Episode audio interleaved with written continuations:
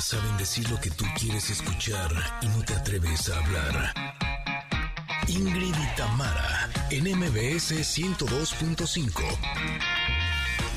Familia Connectors, ¿cómo están? Muy buenos días. Feliz jueves a todos ustedes. Oigan, les adelanto que tenemos un gran programa, ¿eh? Vamos a estar platicando sobre los bancos de alimentos en México, cuál es su función y cómo benefician a la población más vulnerable. Connectors, buenos días tengan todos. Oigan, también hoy hablaremos de pan. Ya, me hicieron el día aquí, me consienten de veras. Platicaremos con uno de los mejores chefs panaderos de México, Irving Quiroz, que nos dará detalles de una exposición sobre este delicioso manjar, el pan.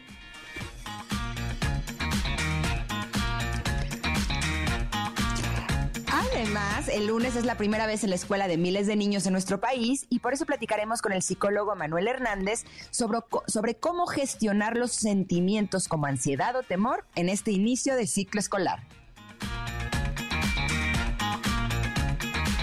Quién nos va a acompañar el día de hoy? Nuestra compañera y amiga Concha León Portilla. Vamos a platicar cómo la edad puede ser un beneficio para los hombres y un problema para las mujeres. Somos Ingrid y Tamara en MBS. Comenzamos este jueves de Covers.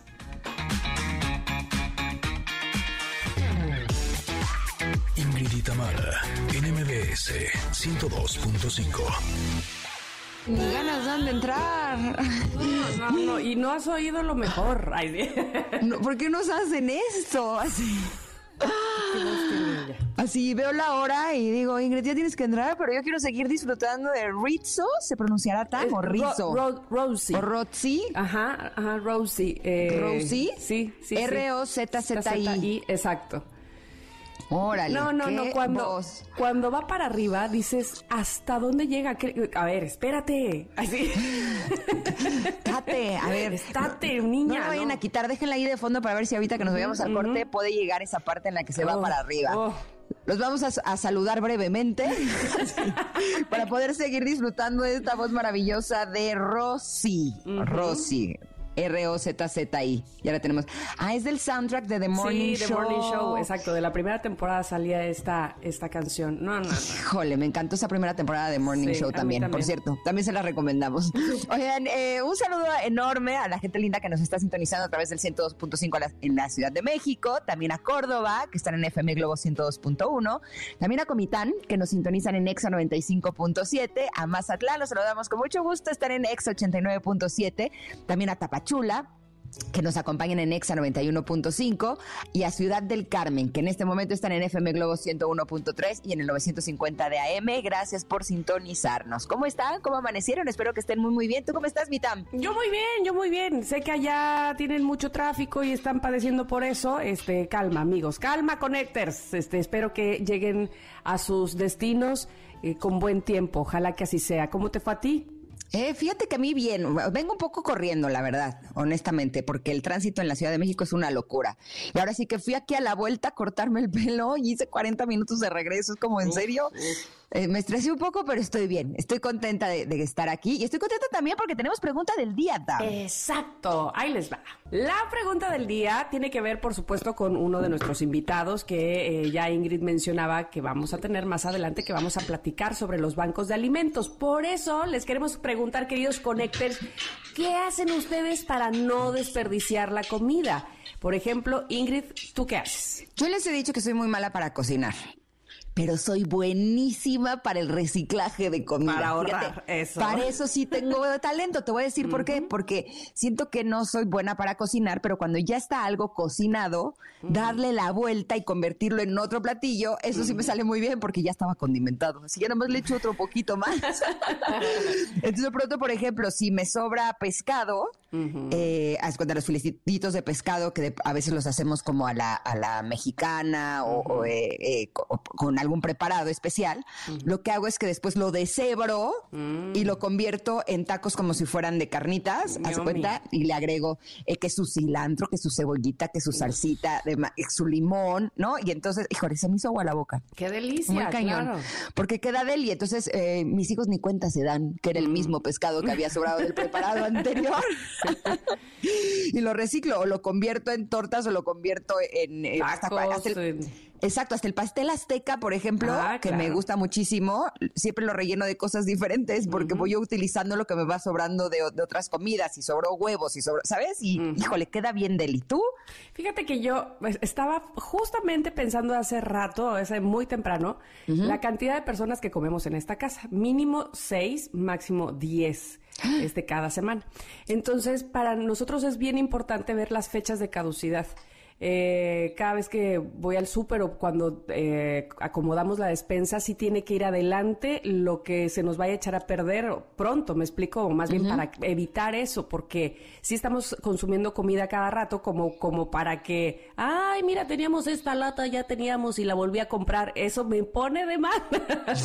Entonces, sí, nosotros, este, digamos que para no desperdiciar comida, para ocuparla, digamos, para que nos rinda bien, y eh, sacarle el mayor provecho, sí estamos muy pendientes de que no se nos vaya a echar a perder eh, ni latas, ni- vamos, este todo lo que está en la alacena. Yo creo que eso también nos ayuda a no desperdiciarla. Pero ustedes, Connectors, ¿cómo le hacen? Este eh, eh, congelar comida también, por supuesto, ya sabes, tenemos hacemos muchos frijoles, por ejemplo. Sí, sí, aquí Y- también. Y, y los botes, ¿no? Este Sí, sí. típico. No en los botes de yogur para no em- emocionar ni ilusionar a nadie. sí.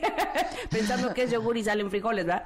Este, pero mira, estoy leyendo aquí que eh, mm, nuestra connector Ruth nos dice.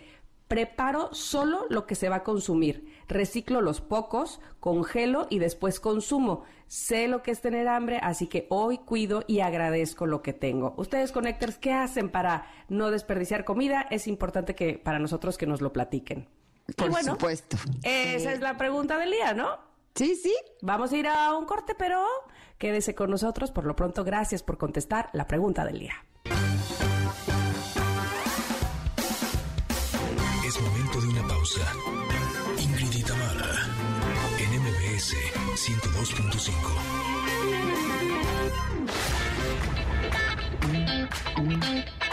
Ingrid y Tamara, en MBS 102.5. Continuamos. Miren nomás, qué bonita carta nos salió el día de hoy. Miren nomás. Miren nomás. Miren lo que nos salió. Te adoro. Oigan, qué bonita carta esta. Miren, este, les voy a platicar que es del mazo de Yo creo mi realidad.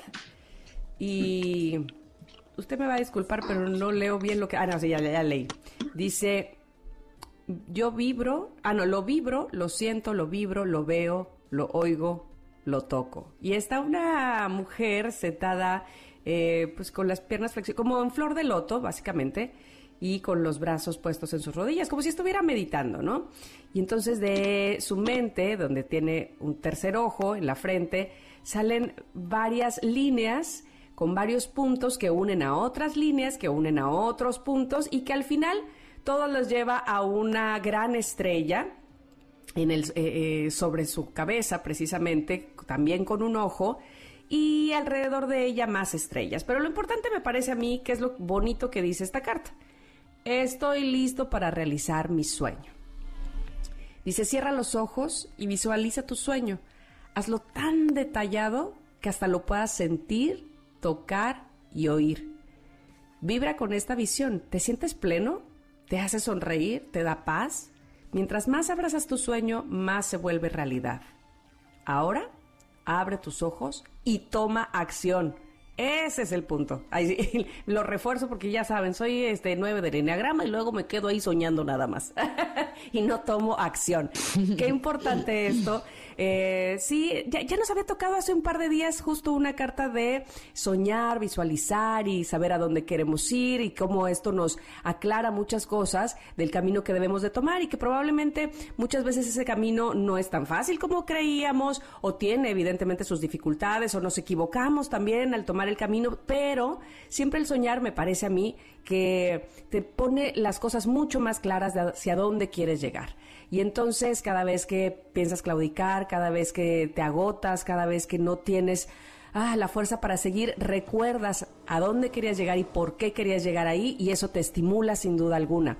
Eh, sin embargo, hay, hay muchas veces, en lo personal, así, así me pasa, que no es que no tenga claro el sueño a donde quiera llegar, sino la carta empieza diciendo estoy listo para realizar mi sueño y a mí esa es la parte que a veces se me dificulta decir, ¿ya?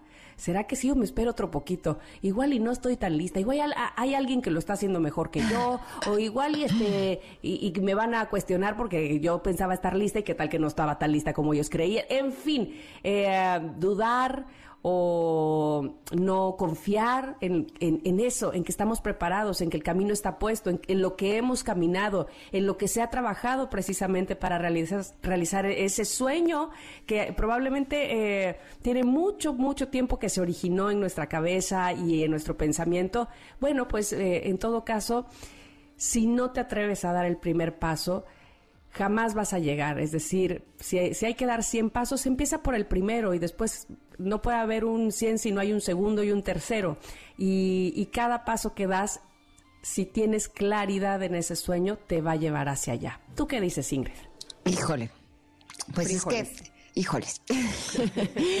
Les voy a contar lo que me pasó ayer. ¿Qué te pasó? Porque llevo varios años trabajando en varios sueños, ¿no? Eh, algunos los he podido concretar, como el de mi libro Mujerón, por ejemplo, que ese ya está ahora sí que está listo, eh, nuevo de paquete, pero tengo muchos otros eh, que he estado creando a lo largo de estos años y que no han visto todavía la luz. ¿No? Pero yo sigo trabajando en ellos y a veces he tenido juntas en las que te dicen, no, pues sí está padre, pero no gracias, ¿no? Eh, y yo me acuerdo de la escritora de Harry Potter que visitó, no me acuerdo si eran 11 o 13 editoriales, hasta que una le dijo que sí, y hoy por hoy es la vendedora más grande de libros que hay en el mundo, ¿no? Entonces, cuando a mí alguien me dice que no a uno de mis proyectos, eh, yo no soy de las que dice, entonces mi proyecto no funciona. Yo digo, es que más bien este no era su lugar. ¿No? Y sigo buscando.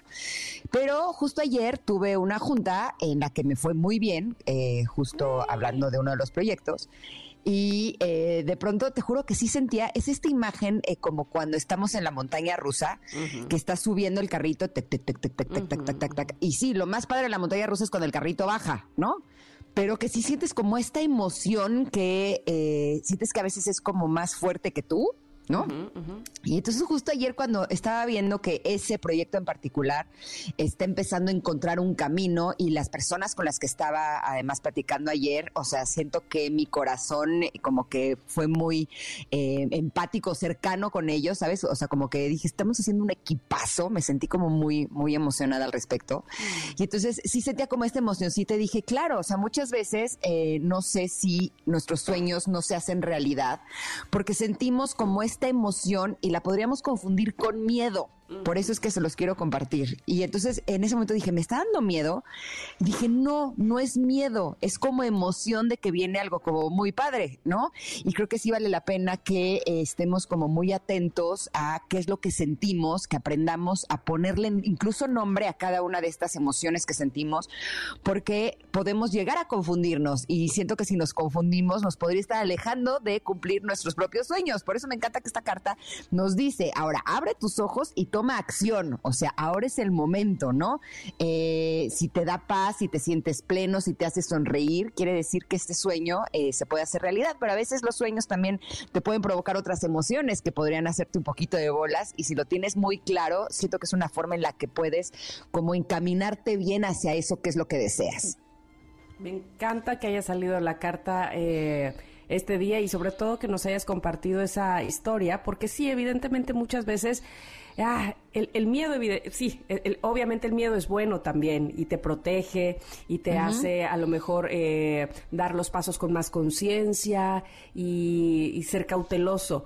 Pero no dejemos que nos atrape esa emoción, no dejemos que nos atrape el miedo a manera de paralizarnos, porque entonces ahí se queda el sueño y no deja de ser solo eso, un sueño, y no se materializa y no se, y no se realizan las metas, y sí puede ser que ese sueño traiga muchas caídas y traiga muchos tropezones y traiga eh, caminos que pensábamos que iban a ser más fáciles, pero ¿sabes a dónde vas?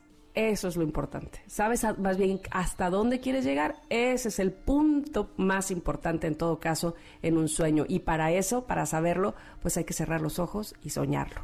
Ahí está la carta en arroba MBS, que es nuestro Twitter y que es de ustedes en realidad para que por ahí nos podamos comunicar, podamos platicar, ustedes se queden con esa carta y puedan profundizar en ella. Nosotras mientras vamos a ir a un corte, regresamos porque, ah, qué buen programa tenemos para ustedes el día de hoy, como siempre aquí en MBS, en el 102.5. Es momento de una pausa. 102.5.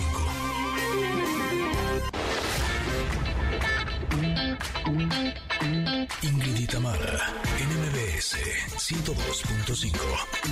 Continuamos. Como que me está dando hambre. Como que me está dando antojo, Tam. ¿A ti no? No, siempre. O sea, sí, pero es que además eh, vamos a hablar de pan. oh, Dios. Y te juro que nada más el hecho de empezar a ver que vamos a hablar de pan se me empieza a hacer así charquito en la boca. Tortura, ¿qué es esto? Exacto, porque vamos a hablar de la Expo Pan, la expo más tradicional de la Ciudad de México y para eso tenemos como invitado al chef Irving Quiroz que nos va a platicar de este evento que híjole, qué antojo, Irving, ¿cómo estás? Muy bien, muy buenos días, muchas gracias. Buenos días. Oye, cuéntanos, eh, ¿qué va a haber en esta expo? Que suena muy bien. Bueno, pues, pues, les platico. Suena muy rico. Y huele mejor, seguro. Sí. Súper importante, eh, que reúne a toda la industria panadera en México. Es en World Trade Center. Empezó el día de ayer, 24, 25, 26 y 27 de agosto. Vamos a estar hasta el día sábado, de 11 de la mañana hasta las 7 de la noche. Y técnicamente, pues Expo Pan es para todas las personas que les interesa el mundo del pan, desde emprendedores. Creo que es el, el lugar ideal para conseguir materias primas, equipos, para conseguir eh, ingredientes, para conseguir capacitaciones, para conseguir todo lo necesario en la industria de pan, ya seas un empresario grande, mediano, seas un emprendedor, inclusive estas personas que se volvieron panaderos emergentes durante la pandemia, creo que es el lugar ideal para empezar a, a conseguir herramientas para su negocio. Mira, justo qué bueno que mencionas eso de los panaderos emergentes, porque te quería preguntar, ¿es fácil eh, ser panadero en México? Es decir, tenemos mucha materia prima, hay mucho, mucha variedad en la panadería, pero ¿qué tan eh, factible es tener o, vivir de la panadería? Mira, creo que la panadería hay para, para poder vivir sin problema. Eh, creo que sí es, es verdad que es un, es un oficio bastante, bastante demandante pero la persona que está dispuesta a invertir un poquito de tiempo eh, se nota pues con el producto que, que, que, saca. Entonces al final creo que México somos un país de, de pan, de pan, o sea, de, comer pan. Ustedes decían que se les antoja muchísimo hablar de pan y dicen que es más difícil dejar el pan que dejar el cigarro, ¿no? Dímelo a mí, llevo 15 años sin fumar, pregúntame cuándo dejo de comer pan. ¿Sabes Incluso yo fui vegana cinco años y en lo único en lo que pecaba, que no era vegano porque sí tenía... Era un buen pancito. Era un buen pan, o sea, ahí sí era de, bueno, está bien. Esto, sí, aquí sí me voy a echar una buena escapada. Oye, justo cuando trabajas eh, con el pan, ¿en algún momento se te deja ya de antojar o le, le das pellizcaditas? ¿O cómo le haces para trabajar ahí? Porque si a mí me cuesta trabajo cada que lo veo, eh, no comerlo, no quiero pensar que yo trabajara todo el tiempo con pan enfrente, con el olor nada más, ya no hay forma, ¿no?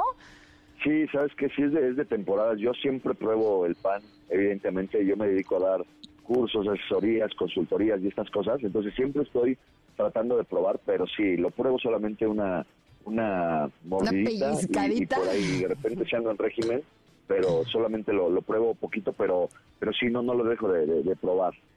Es una delicia y evidentemente como todo, pues este si no se consume en exceso, pues no tiene ningún problema, supongo yo. ¿Qué, problema le podemos ver al pan? Ninguno. Oye, dinos, Irving, estaba leyendo eh, quiénes van a participar en esta expo, chefs, panaderos muy reconocidos. Cuéntanos. Sí, pues mira, hay eh, un acceso que es bastante módico. Hubo un preregistro que todas las personas que se registraron antes de este domingo podían obtener su registro gratuito, pero para entrar es una cantidad, la verdad que muy, muy de recuperación algo nada significativo. Y, y hay eventos gratuitos que presentan las marcas, inclusive hay un pabellón de los grandes chefs, en donde chefs reconocidos se están presentando para hacer pues eh, demostraciones totalmente gratuitas. Entonces de repente vas a encontrar a la chef Mari Cortis, que es una institución en la panadería en México y la repostería. Está la chef Fernanda Prado, que tiene el proyecto de Cuina en la colonia Roma. Está la chef Ana Ruiz, que también va a estar ahí con nosotros. Viene un chef muy importante que se llama Alan Rubio, que viene desde Cancún. Él tiene un, él es chef panadero de un complejo hotelero muy, muy grande. Está el chef eh, Víctor Silva, y cada marca trae también a sus propios chefs. Entonces, la verdad que es el espacio para, para encontrarte con todos tus ídolos de la panadería y de la repostería. Entonces, siempre hay un programa eh, gratuito desde las 11 de la mañana hasta las 7 de la noche. Ahí pueden ver los programas en, en, las redes sociales, en el sitio web de, de Expopan. Entonces, pues la invitación es para todos eh, los que los que amamos este oficio. Oye, ¿y solo va a haber pan o también pasteles y pizzas y demás? No, es, es técnicamente todo lo que se hornea, es, es panadería, es, es eh, también un poco entra la industria del café que siempre acompaña muy bien el pan, también eh, hay un pabellón de la pizza, lo que hablabas de los helados, de los postres, entonces es una expo, eh, se llama Expo Pan, pero técnicamente reúne toda la industria panadera y repostera en México.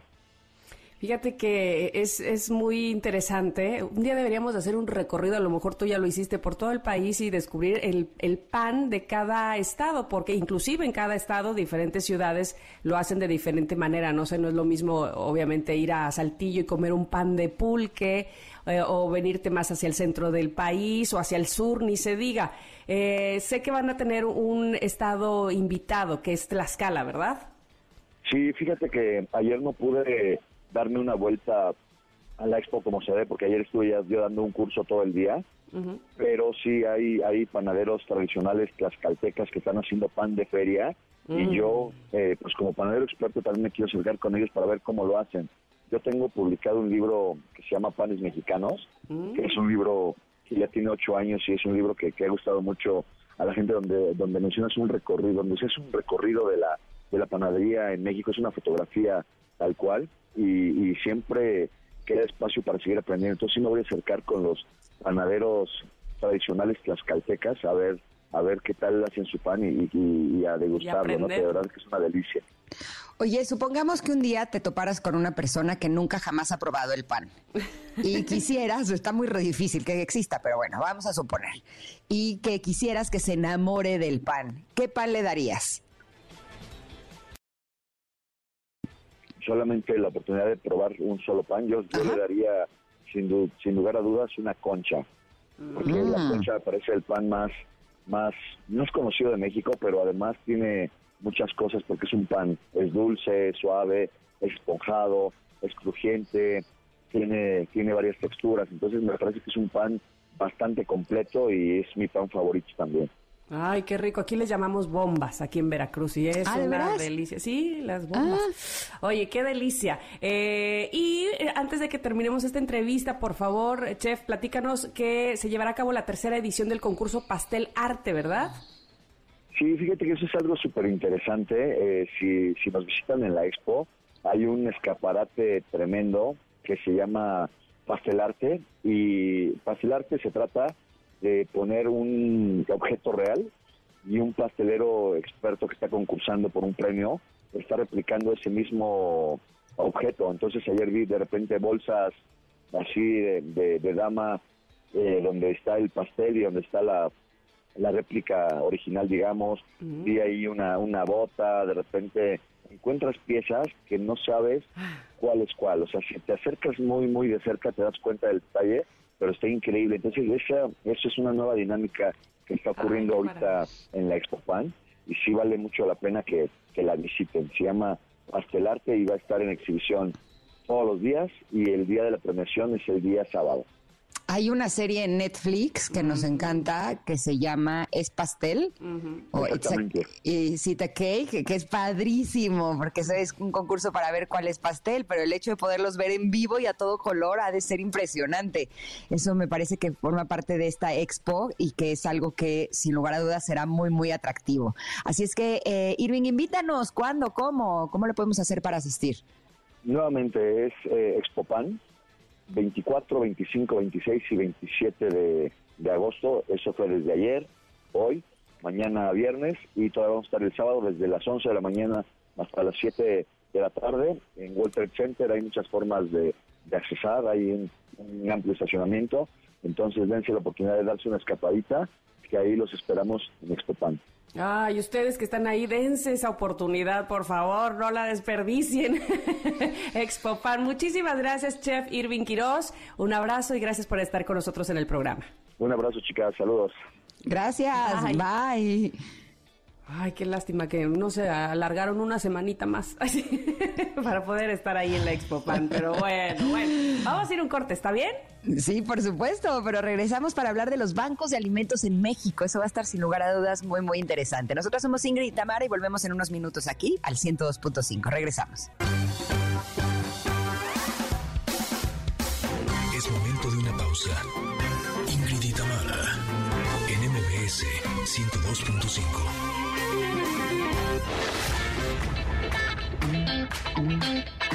Ingrid y Tamara, en MBS 102.5.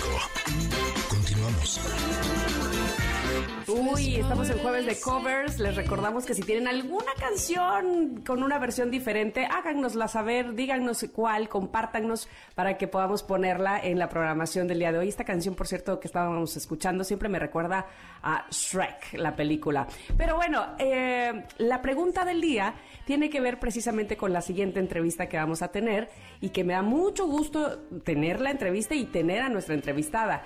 Ella es María Clarisa Fonseca Villagrana, gerente nacional de comunicación de la red de bancos de alimentos BAMX. ¿Lo dije bien? ¿BAMX? ¿Así se pronuncia o BAMX? ¿Cómo estás, Clarisa? Lo Bienvenida. pronunciamos Bamex. Hola, buenos días. Eso. Muchísimas gracias. Qué bueno que estás con nosotras para eh, tener más información sobre qué son los bancos de alimentos y qué hace BAMEX específicamente. Sí, muchísimas gracias. Primero que nada, Tamara, por el espacio. Eh, pues te platico, ¿no? Nosotros, eh, la red BAMEX, estamos conformada por 54 bancos de alimentos, los cuales se dedican todos los días a rescatar alimento a lo largo de toda la cadena de valor, quiere decir el campo, la industria, cadenas de autoservicio y también el sector restaurantero y hotelero, para posteriormente poderlo pues empaquetar, crear paquetes eh, balanceados y entregar en comunidades mexicanas a personas que viven en carencia alimentaria. Eso es básicamente lo que hace un banco de alimentos. ¿Y cómo es actualmente el panorama en México y a nivel mundial? O sea, ¿qué tanto desperdicio de alimentos hay? Sí, pues la verdad es que los números no son nada bonitos. La verdad es que existe muchísimo desperdicio y más aún muchísimo desconocimiento del tema, ¿no? Principalmente aquí en México, que es uno de los países que más produce a nivel mundial, se desperdicia cada año un tercio de todo lo que se produce. Quiere decir que de cada tres manzanas, una se va a la basura, ¿no? Entonces, eso impacta muchísimo a niveles económicos, sociales y también medioambientales. Yo me acuerdo en algún momento de mi vida, hace tantos ayeres, que trabajé en un restaurante de comida rápida. Y entonces eh, me acuerdo perfectamente que decían, no, es, eh, a esa comida le ponen como un tiempo de vida.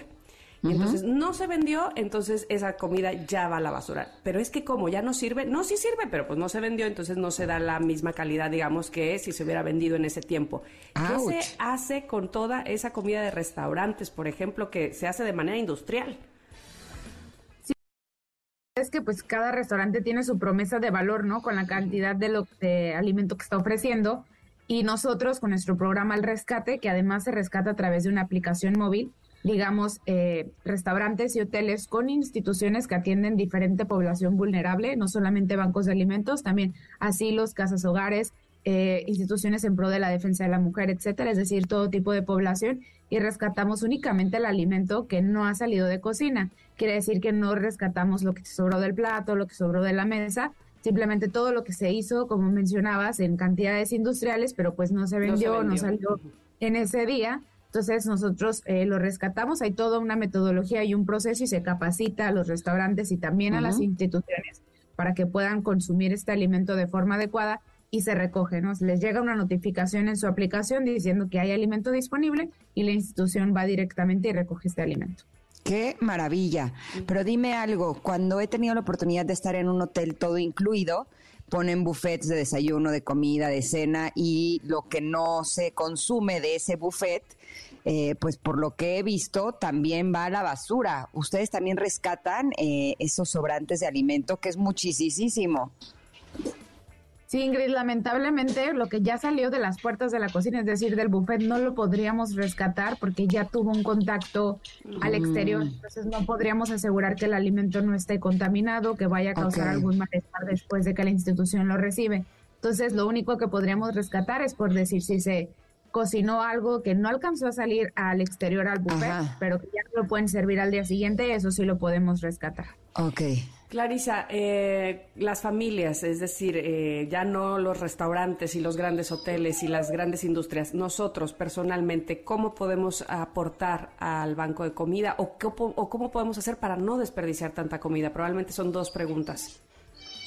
Sí, claro, y hay muchísimas formas y la verdad es que todos y todas podemos hacer algo, ¿no? O sea, a veces pensamos que es súper difícil y que con nuestras pequeñas acciones no hacemos un cambio, pero la verdad es que sí, principalmente pues estos espacios que nos brindan, difundiendo nuestra causa, comunicando cómo podemos evitar este desperdicio. Nosotros a través de nuestras redes sociales, que son arroba redbamex, siempre estamos compartiendo tips de cómo en tu casa puedes hacer para que el alimento no se te eche a perder de forma tan rápida, cómo guardar mejor los vegetales, cómo organizar mejor tu alacena, eh, preparar una lista de compras, etcétera, para que desde casa no estés desperdiciando y que una vez que preparaste algún alimento, si te sobró, ¿qué puedes hacer? ¿Qué otros platillos puedes hacer? Entonces les damos ideas sobre platillos, tips, etcétera, para hacerlo desde casa pero también eh, ustedes pueden aponar a nuestra causa Red Bamex de diferentes formas, ¿no? La principal, donando alimento. Si conoces o tienes un amigo productor o tú eres un productor y quieres donar alimento, nosotros podemos rescatarlo.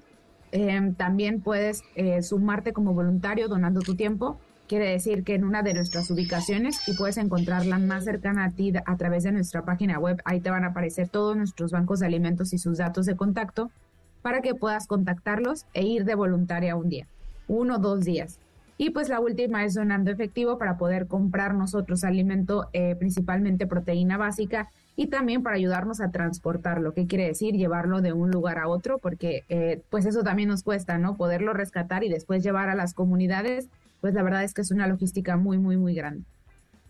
Con autoservicios y supermercados que incluso a veces tienen comida preparada ya hecha ahí también la pueden rescatar.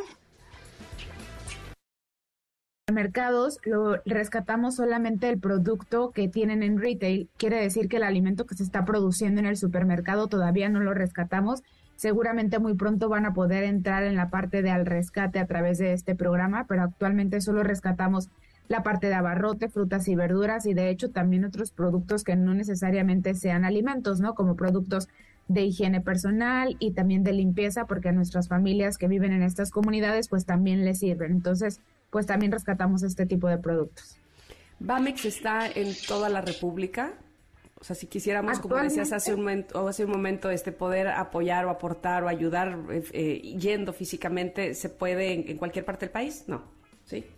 Sí, eh, sí, actualmente tenemos eh, un edificio BAMEX en 27 estados del país, pero con cobertura estamos en, o sea, atendemos a 30 estados porque algunos eh, bancos de alimentos que están muy cercanos a otro estado y que no hay un banco de alimentos ahí, pues atienden algunas comunidades. Pero sí, en Ciudad de México tenemos tres bancos de alimentos también que están disponibles y todos nuestros bancos están con las puertas abiertas esperando recibir manos que quieran apoyar.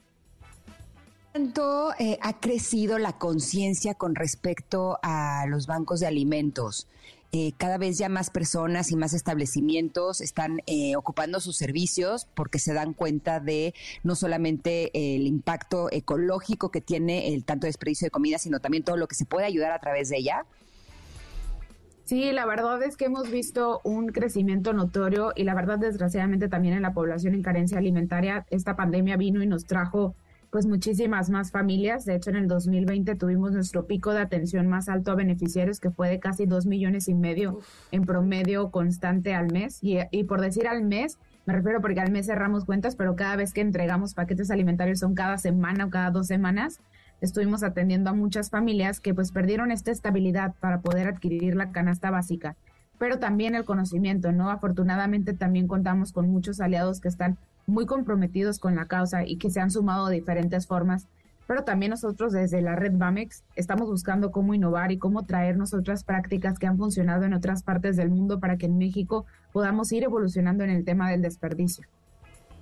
Clarisa, algo que se nos esté pasando preguntarte y que es importante que eh, los connectors que nos están escuchando sepan o que quieras divulgar. Actualmente estamos en, como posicionando nuestra campaña Nos llena alimentar. La van a poder ver en diferentes partes del país.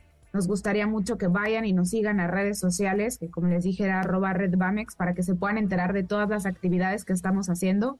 También constantemente tenemos campañas con, con muchos aliados, ¿no? Eh, eh, también ahorita, aprovechando el espacio, eh, invitarlos a que crean en estas instituciones. Sé que muchas veces el tema de las organizaciones de la sociedad civil puede ser un poco misterioso, puedes entrar con cautela, pero investiguen. Eh, yo los invito a que crean en estas organizaciones que buscan hacer de México un lugar mejor para vivir. ¿En dónde podemos encontrar información o todas las personas que nos están escuchando para poder empezar a ocupar sus, sus, servicios y que vayan a rescatar el alimento en caso de que estemos en contacto con algún lugar en el que creamos que sea necesario? Sí, pueden contactarnos a través de nuestra página web, es redbamex.org.mx y ahí van a poder encontrar además de nuestra información, están los puntos de contacto, también por si se quieren sumar de cualquier forma, voluntarios, eh, donando alimento, etcétera, por ahí también nos pueden contactar. Te agradecemos muchísimo, Clarisa Fonseca, que hayas estado con nosotros. Es importante eh, decirles, Bamex se escribe B de banco A M X, Bamex, para que así encuentren en todas las redes sociales. Muchísimas gracias nuevamente. Sí, no, al contrario. Muchísimas gracias a ambas. Muy contenta de haber estado aquí en su programa. Igualmente, abrazo enorme. Nosotros nos vamos a ir un corte, pero regresamos con la segunda hora de este programa que está rechula de bonita. Somos Ingrid y Tamara y volvemos en unos segundos aquí al 102.5.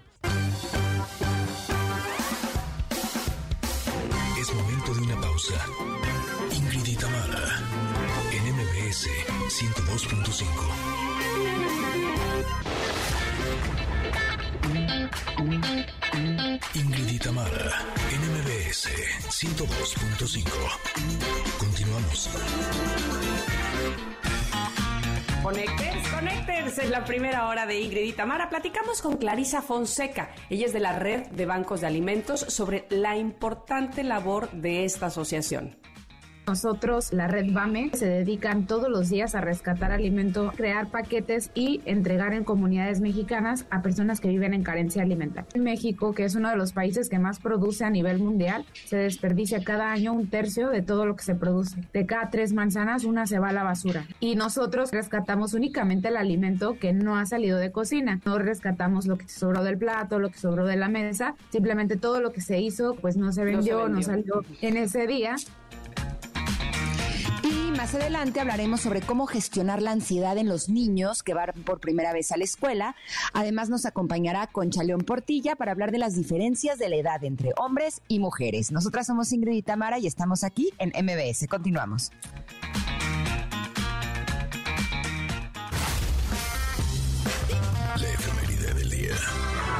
Oigan, un día como hoy, pero de 1949, nace Gene Simmons, a quien conocemos también como The Demon, es el bajista y cofundador de Kiss, es el que saca la lengua así, ¿no? ¿Verdad? Sí, sí es él. En 2011 le fue otorgada la llave de la ciudad de Dallas, Texas, y una de sus calles también, Gene Simmons Boulevard, y fue nombrada, por supuesto, en su honor. Así es que muchísimas felicidades, seguramente está, bueno, festejando a lo grande. Y un día como hoy, pero de 1954, nace Elvis Costello, músico, cantante y compositor británico. La revista Rolling Stone lo reconoció en el 2012 como uno de los 100 mejores artistas de todos los tiempos, ubicándolo en el puesto 80. En 1930 nace Sean Connery actor escocés. Gran parte de su fama fue gracias a su personaje de James Bond. A mí me sigue pareciendo que es el más guapo James Bond que ha habido.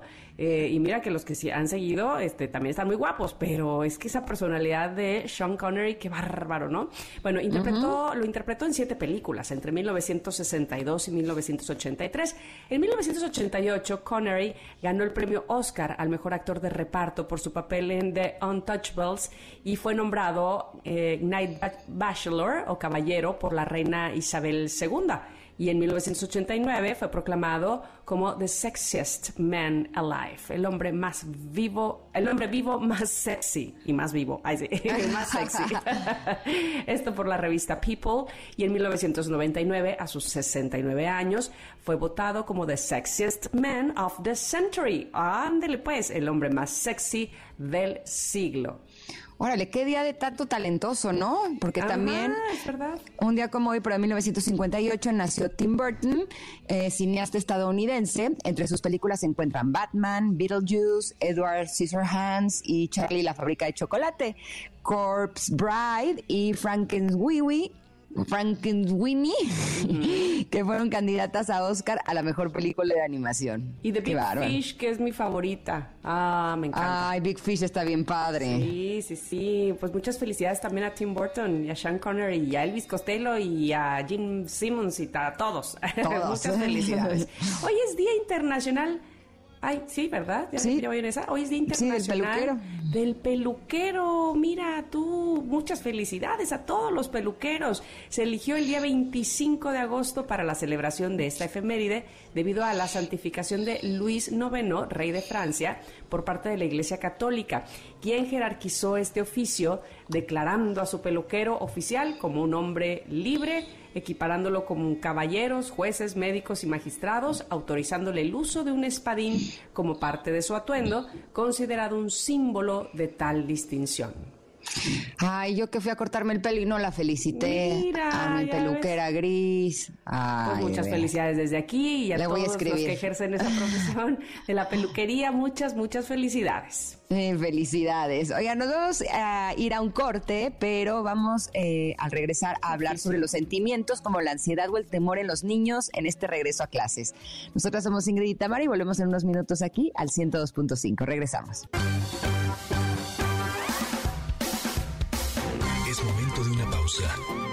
Ingrid y en MBS 102.5.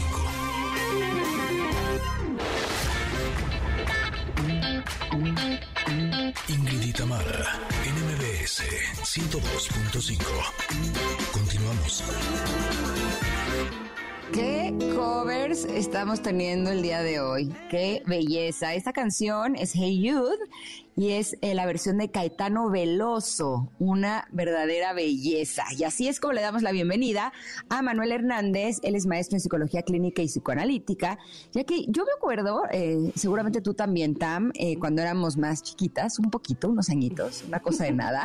más exacto, pero era, era, una cosa poquito, que cuando se acercaba el regreso a clases, híjole, sí empezaba a dar como, no sabíamos si era emoción, si era ansiedad, si era angustia, si era miedo, si era alegría, era como una mezcla de muchos eh, sentimientos, pero me estaba poniendo a pensar que ahora con lo de la pandemia hay muchos pequeñitos que prácticamente va a ser la primera vez que vayan de forma presencial a la escuela y seguramente eh, tanto ellos como sus papás deben de estar pasando por un momento en el que necesitan saber qué hacer con sus emociones. Por eso estamos muy contentas de poderte tener aquí, Manuel, para que nos orientes. ¿Qué es lo que eh, podemos hacer como padres cuando nuestros niños están presentando estos síntomas? Bienvenido. Gracias, Ingrid. Pues buenos días, muchas gracias por la invitación. Efectivamente, creo que ahorita hay un mix emocional en torno al regreso a clases, porque no, solamente es ese nerviosito, ese entusiasmo de, ya sabes, estrenar zapatos, estrenar cuadernos, colores y todas esas cosas que, que a uno le entusiasman cuando es niño, sino también es enfrentar el desapego. Sabemos que finalmente el confinamiento derivó en que estuviéramos 24/7 eh, en familia, que los niños estuvieran más apegados a nosotros. Por eso vinieron tantas bromas de que de pronto la mamá estaba en la junta y el niño queriéndole mostrar cosas, pidiéndole que jugara, que participara en alguna actividad. y pues bueno, eso derivó en esa cercanía que ahorita pues presenta como una angustia de, separación, ¿no? Porque estaban habituados a, papá y a mamá de manera muy estrecha.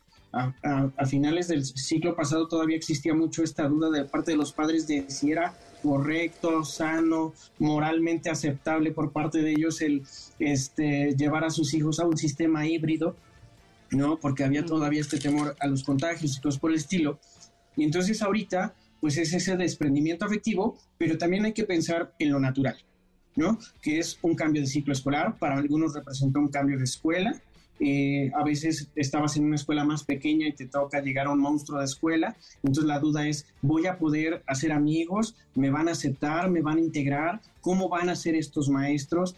no falta el adulto que les mete miedo sin saberlo al decir, bueno, es que no es lo mismo la primaria que la secundaria, ya, ya es otra etapa, ya los profesores son más exigentes y a los chavos esto pues les puede causar cierto conflicto. Si su personalidad tiende hacia la timidez, hacia ser más mesurados, más reservados, pues evidentemente esto les va a despertar más angustia, más ansiedad.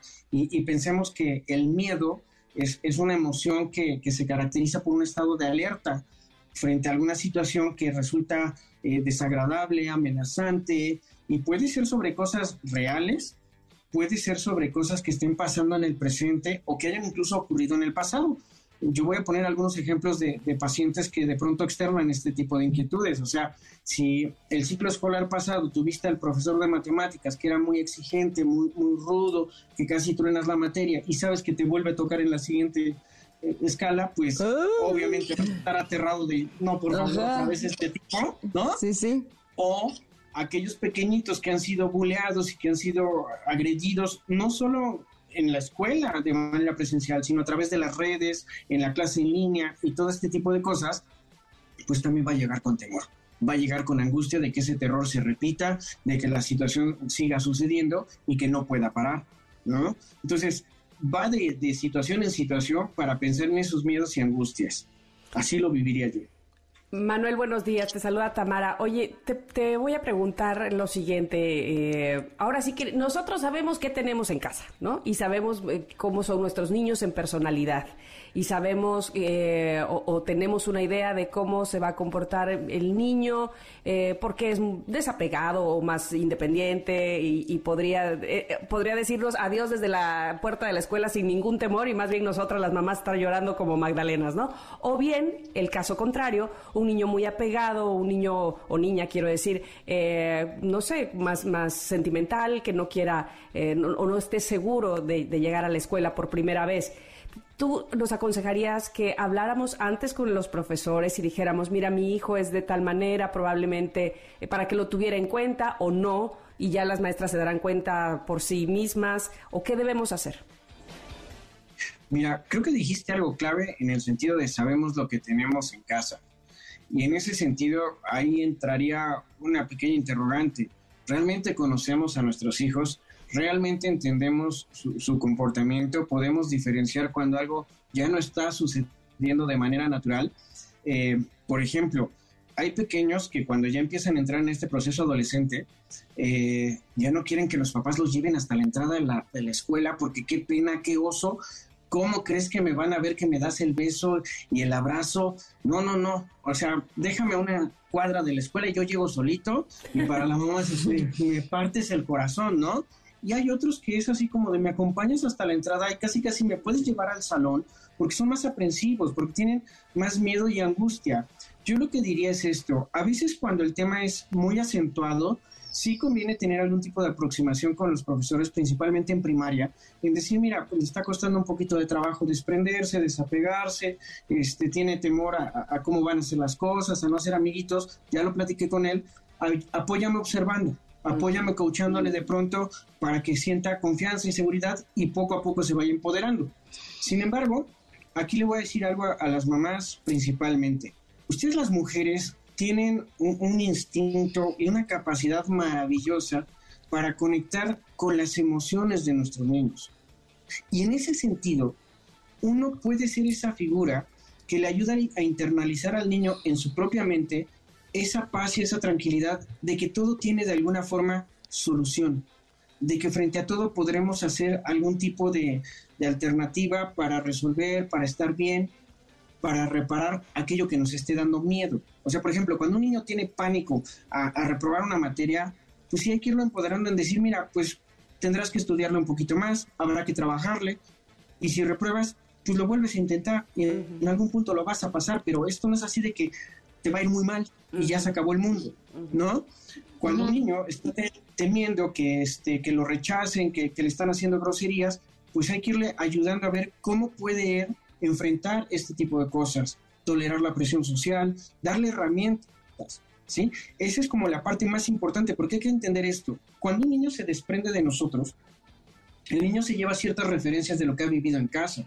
Mm. Si ve a mamá que sabe manejar sus emociones, que sabe regular situaciones que la angustian, que la estresan y les da salida, este pequeño va entendiendo de qué va la vida.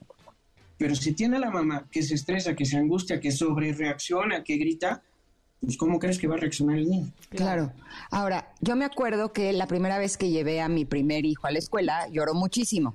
Entonces, él lloraba en la escuela y yo lloraba fuera de la escuela, ¿no? Y las maestras me decían, no, es que es un proceso, es normal y demás. Cuando eh, tuve a mi segundo hijo, yo no quería llevarlo todavía a la escuela, pero su papá empezó a insistir mucho en que ya era un buen momento y yo lo que dije fue, bueno, vamos a hacer una cosa, lo llevamos a la escuela. Si llora, es que no está listo. Y yo dije, todos los niños lloran. Y no, no lloró. Se despidió en la puerta y se metió. y yo, ok. Con el tercero fue diferente porque él eh, quería irse con Uki, con su hermano a la escuela. Y entonces lo, eh, lo, llevé a la escuela por eso. Pero mi pregunta, eh, evidentemente, en mi experiencia de tres, ¿es normal que los niños lloren? ¿Realmente debemos de dejar que lloren cuando los llevamos a la escuela? ¿O sí sería una señal de que todavía no están preparados para dar ese paso? Mira, lo voy a responder un poquito más amplio. De los cero meses de edad a los tres años, es un proceso en el que el niño va a, a interiorizar, a incorporar a papá y a mamá como figuras estables que están dispuestas para su cuidado. En la medida que el niño va teniendo un buen soporte emocional de parte de papá y mamá y que los va incorporando como figuras estables, entonces genera algo que se llama confianza básica.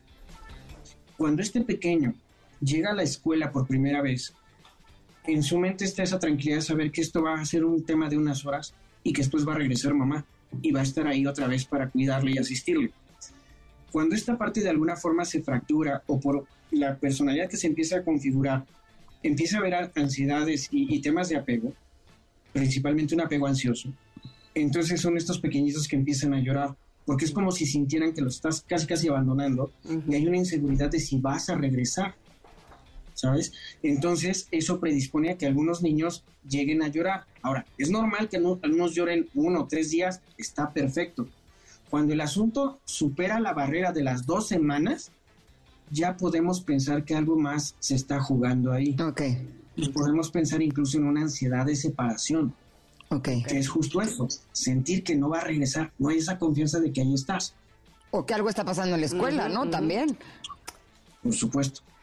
Manuel, eh, suponiendo que entran a la escuela, probablemente ya tuvieron sus primeros días de, eh, de, adaptación, algunos sí lloraron tantito, otros no, demás. ¿Cómo podemos ir nosotros midiendo a medida que va pasando el ciclo escolar que ellos eh, no están teniendo eso, algún alguna problemática que los haga sentir angustiados, que, al paso del tiempo no se han encontrado con estas, eh, confrontaciones con otros niños y el bullying, o que las materias les está llevando bien. O sea, más allá de platicar con ellos, ¿qué síntomas o qué actividades o acciones de ellos nos puedan dar pistas de que algo pudiera estar pasando mal?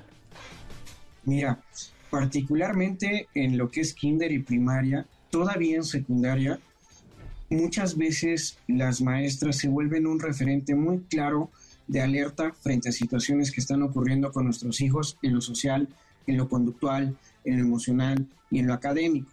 Entonces, las maestras al tener el referente de cómo funcionan normalmente los chicos a cierta edad, les brinca rápido cuando alguien tiene algún tema en el sentido que quieras.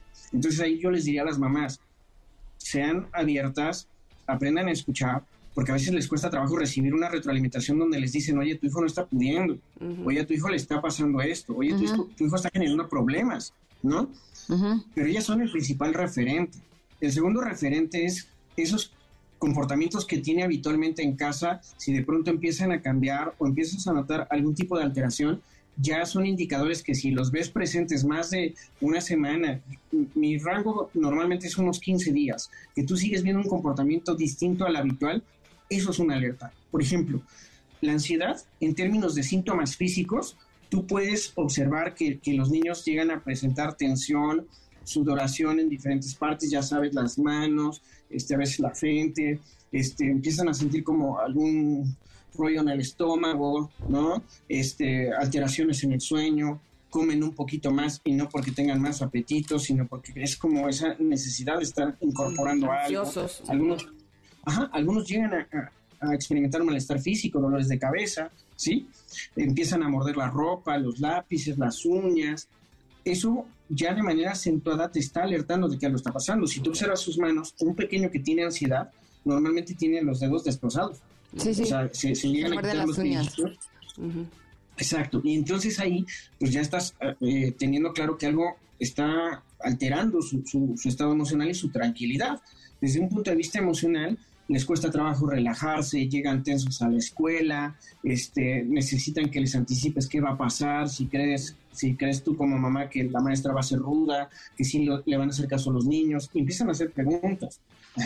Em, algunos llegan incluso de manera aparentemente extraña a presentar como cierta irritabilidad, porque lo normal es ver como cierto pánico, cierto nerviosismo, y son síntomas que ya te están alertando de que algo no está bien con tu pequeño y es momento de tomar acciones.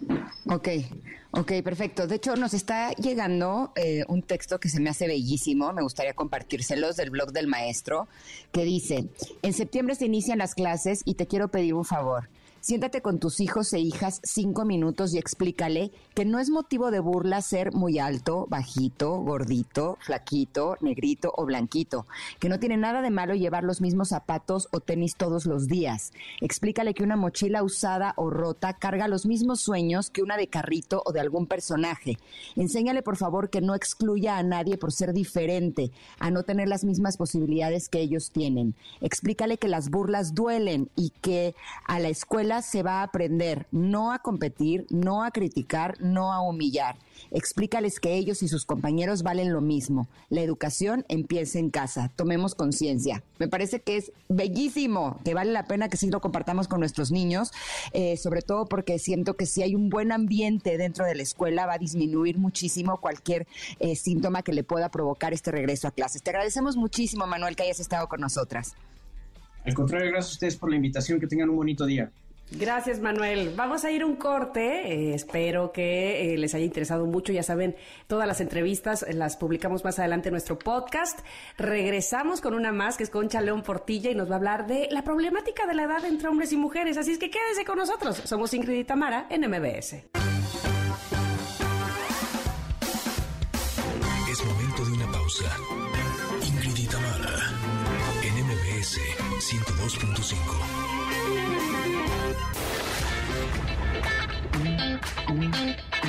Ingrid Itamara, NMBS 102.5. Continuamos. Esta versión de Take On Me, porque hoy es jueves de covers, por eso la estamos escuchando, es una versión distinta, ojalá que les guste. Y de lo que sí estoy convencida que les va a gustar mucho es nuestra siguiente entrevista, porque es una consentida de este programa, porque de verdad nos da mucho gusto recibir siempre a Concha León Portilla, y este es el caso también. De verdad que es un privilegio tenerte aquí en el programa, Concha, bienvenida.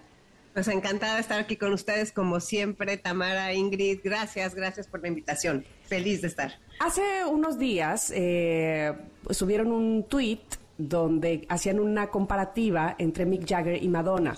Y en, eh, eh, en el posteo, digamos, decía sobre Mick Jagger, un hombre de casi 80 años, súper talentoso y que a pesar de las drogas este, eh, tiene una super vida, en fin, lo ponían como un gran ídolo y un gran ejemplo. Y en el tuit donde estaba Madonna decía, abuela, ya retírese. ¿Por qué nos castigan tanto con la edad? a las mujeres? ¿Cuál ¿De dónde proviene y por qué todavía tenemos esos problemas y esos prejuicios? Es impresionante porque fíjate que vivimos en una sociedad que penaliza un hecho biológico insoslayable que es cumplir años. Y que y lo terrible es que se va contra las mujeres con muchísimo más fuerza. Estaba yo leyendo que la primera vez que atacaron a Madonna tenía 34 años, imagínate, y le dijeron que era una vieja y que ya se fuera. O sea, entonces desde ese momento le están atacando, imagínate la práctica ya tiene. Madonna y yo tenemos la misma edad, 64. Entonces, eh, me parece súper interesante ver cómo esta discriminación hacia las mujeres no solamente eh, afecta en el plan de las artistas y, de, el mundo del espectáculo, sino también afecta en todo lo que es el trabajo.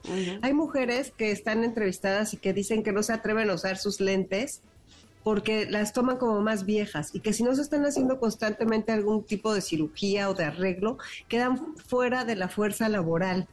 Que cuando dan una opinión, la gente joven puede empezar a decir, eso es en tu época, eso ya no se usa, estás pasada de moda o siempre te invitan a que te vayas. Y todo esto se va a convertir en un problema gravísimo ahora que vamos a vivir tantos años, porque no solamente afecta a las mujeres en su autoestima, en su estado de ánimo, depresiones, tristezas espantosas, desmotivación, enojo, furia, ¿no? Todas esas cosas que provoca, sino además está causando un problema gravísimo económico. Si no se aprecia el valor de la experiencia, de la fuerza de las viejas o de las mayores de 45, que ya les parecen grandes, imagínate, estamos hablando de gente bien joven, no de mi edad, bien, bien joven. Que además están a la mitad de su edad. Claro, y con toda la, lo que les debería de faltar, si vas a vivir 90 años, ¿qué haces? Si no valoran tu experiencia. Entonces, pues me parece un tema interesantísimo y este y sobre todo saber que es un tema real y que no es nada más de Madonna y de Mick Jagger, sino de todas nosotras que andamos por la calle, ¿no?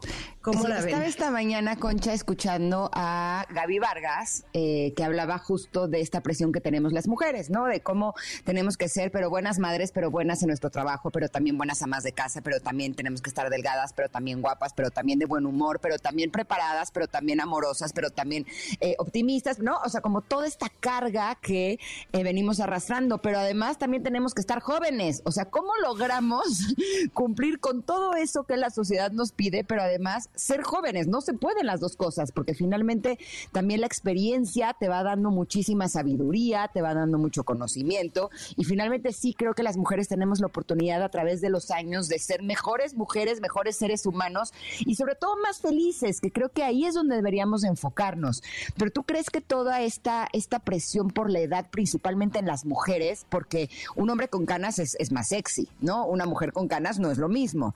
Eh, tenga que ver incluso con esta ola machista eh, que finalmente rige desgraciadamente a nuestra cultura.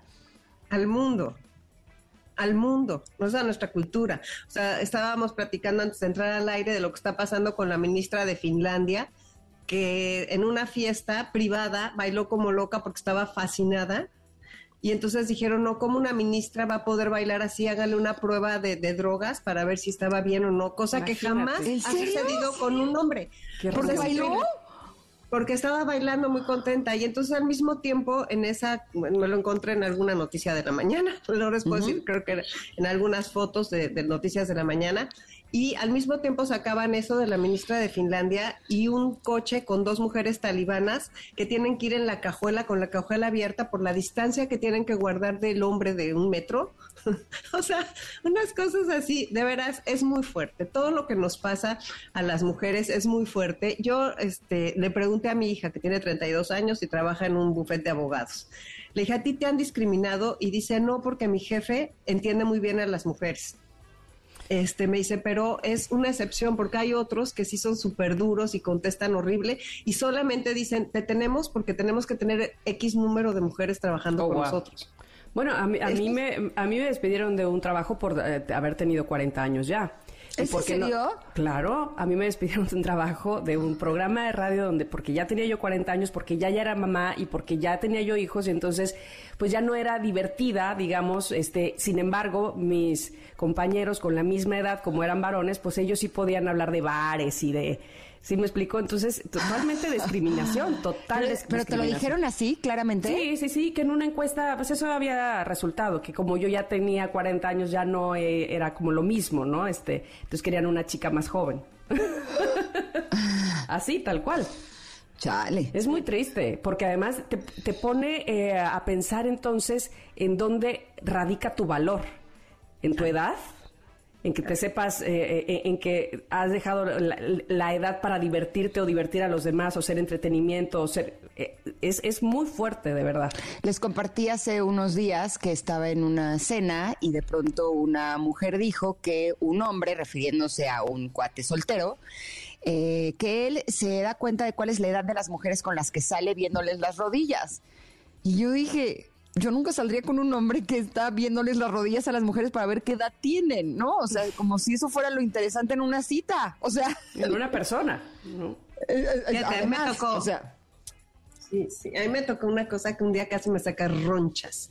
O sea, un señor que estaba en una cena, estábamos en una cena de gente como de 65 años los hombres y de 60 o 55 las mujeres. Y él iba con una mujer joven. Y de repente, quién sabe qué empezaron a decir, oye, ¿tú cuántos años tienes? Y a cada quien empezaron a preguntar. Y él dijo, yo tengo la edad de la piel que toco. Dice, por eso siempre tengo novias jóvenes. O sea, imagínate qué perversidad. O sea, me parece Que, que, sí hay que educar mucho.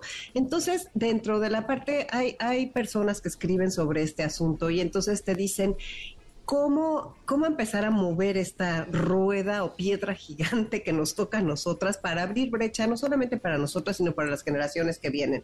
Y dice, la primera cosa que tenemos que ver es ser muy atentas a nosotras mismas y observar cada vez que cedemos nuestro poder cada vez que dejamos que pasen por encima de nosotras, cada vez que dejamos que nos roben una idea, que nos falten al respeto en una junta, que nos digan algo, o sea, conocer muy bien nuestros derechos, saber dónde está esta discriminación por edad, pelear con los estereotipos, no quedarte callada cuando los escuchas en algún lado y eh, decir, por ejemplo, yo voy a buscar estrategias para hacer mi voz, que mi voz se escuche. Y, por ejemplo, si es en el trabajo, estar lo más preparada y lo más vigente posible, a pesar, o sea, conforme vayas cumpliendo años. O sea, sí nos toca a nosotros hacer una labor enorme, porque nadie la va a venir a hacer por nosotras. Esa es la cosa. O sea, ¿quién va a venir a decir, ay, cámbienle ya y vamos a tratarlas mejor? No, o sea, es lo mismo que el envejecimiento, eh, o sea, que este, la discriminación por envejecimiento a todos, a hombres y mujeres. claro. Es una cuestión de conquistar los derechos y de buscar mucho nuestra autonomía y nuestra preparación.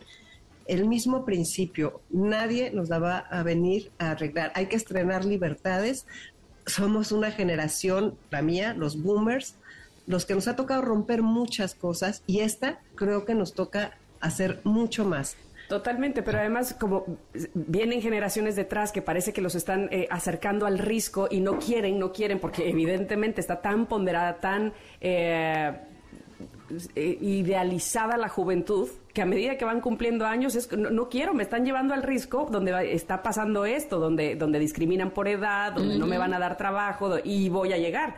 En fin, vamos a platicar más de esto, por supuesto, Concha, después del corte. ¿Te parece bien? Claro, encantada de la vida. Pues entonces vamos al corte y regresamos, por supuesto, con nuestra compañera Concha León Portilla y la problemática de la edad entre hombres y mujeres. Volvemos.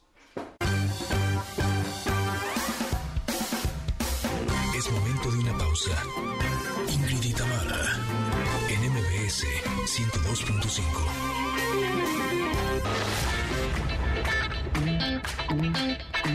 Ingrid Tamara, en MBS 102.5. Continuamos.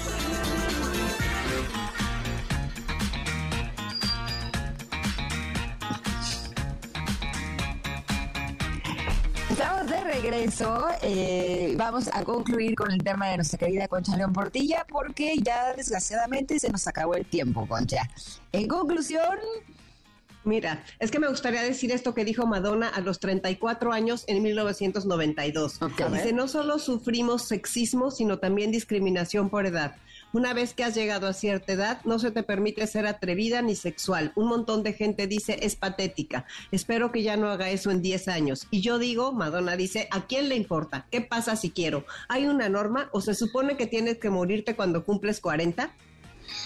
Ay, Madonna, chócalas. Ay, sí. sigue, sigue pasando, sigue pasando. Qué impresión. Y, y, evidentemente lo que se intentará eh, con las generaciones que estamos ahora es que no pase más para las generaciones que vienen detrás nuestro.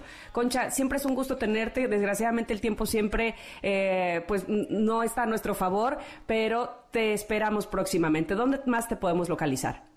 En Concha León Portilla, estoy en todas las redes como Concha León Portilla y escuchen el sábado Enlace 50 porque vamos a hablar de por qué nos dicen abuelas y abuelos a muchos que no son abuelos y abuelas nada más por tener más de 60. Vamos a hablar de todo eso y de los límites de los abuelos y las abuelas y de muchas cosas interesantísimas. Va a estar con nosotros Flora Aurón, o sea que no se lo pierdan. Buenísimo, como siempre es un placer y un gozo escucharte, Concha. Te mandamos un abrazo enorme. Muchas gracias a ustedes, que estén muy bien. Igualmente. Y ustedes, Connectors, también muchas gracias por habernos acompañado. Gracias, Tam. Gracias, equipo. Nos escuchamos mañana. Bye, bye. Se quedan con Pontón. Así es, aquí andamos, aquí andamos listos ya.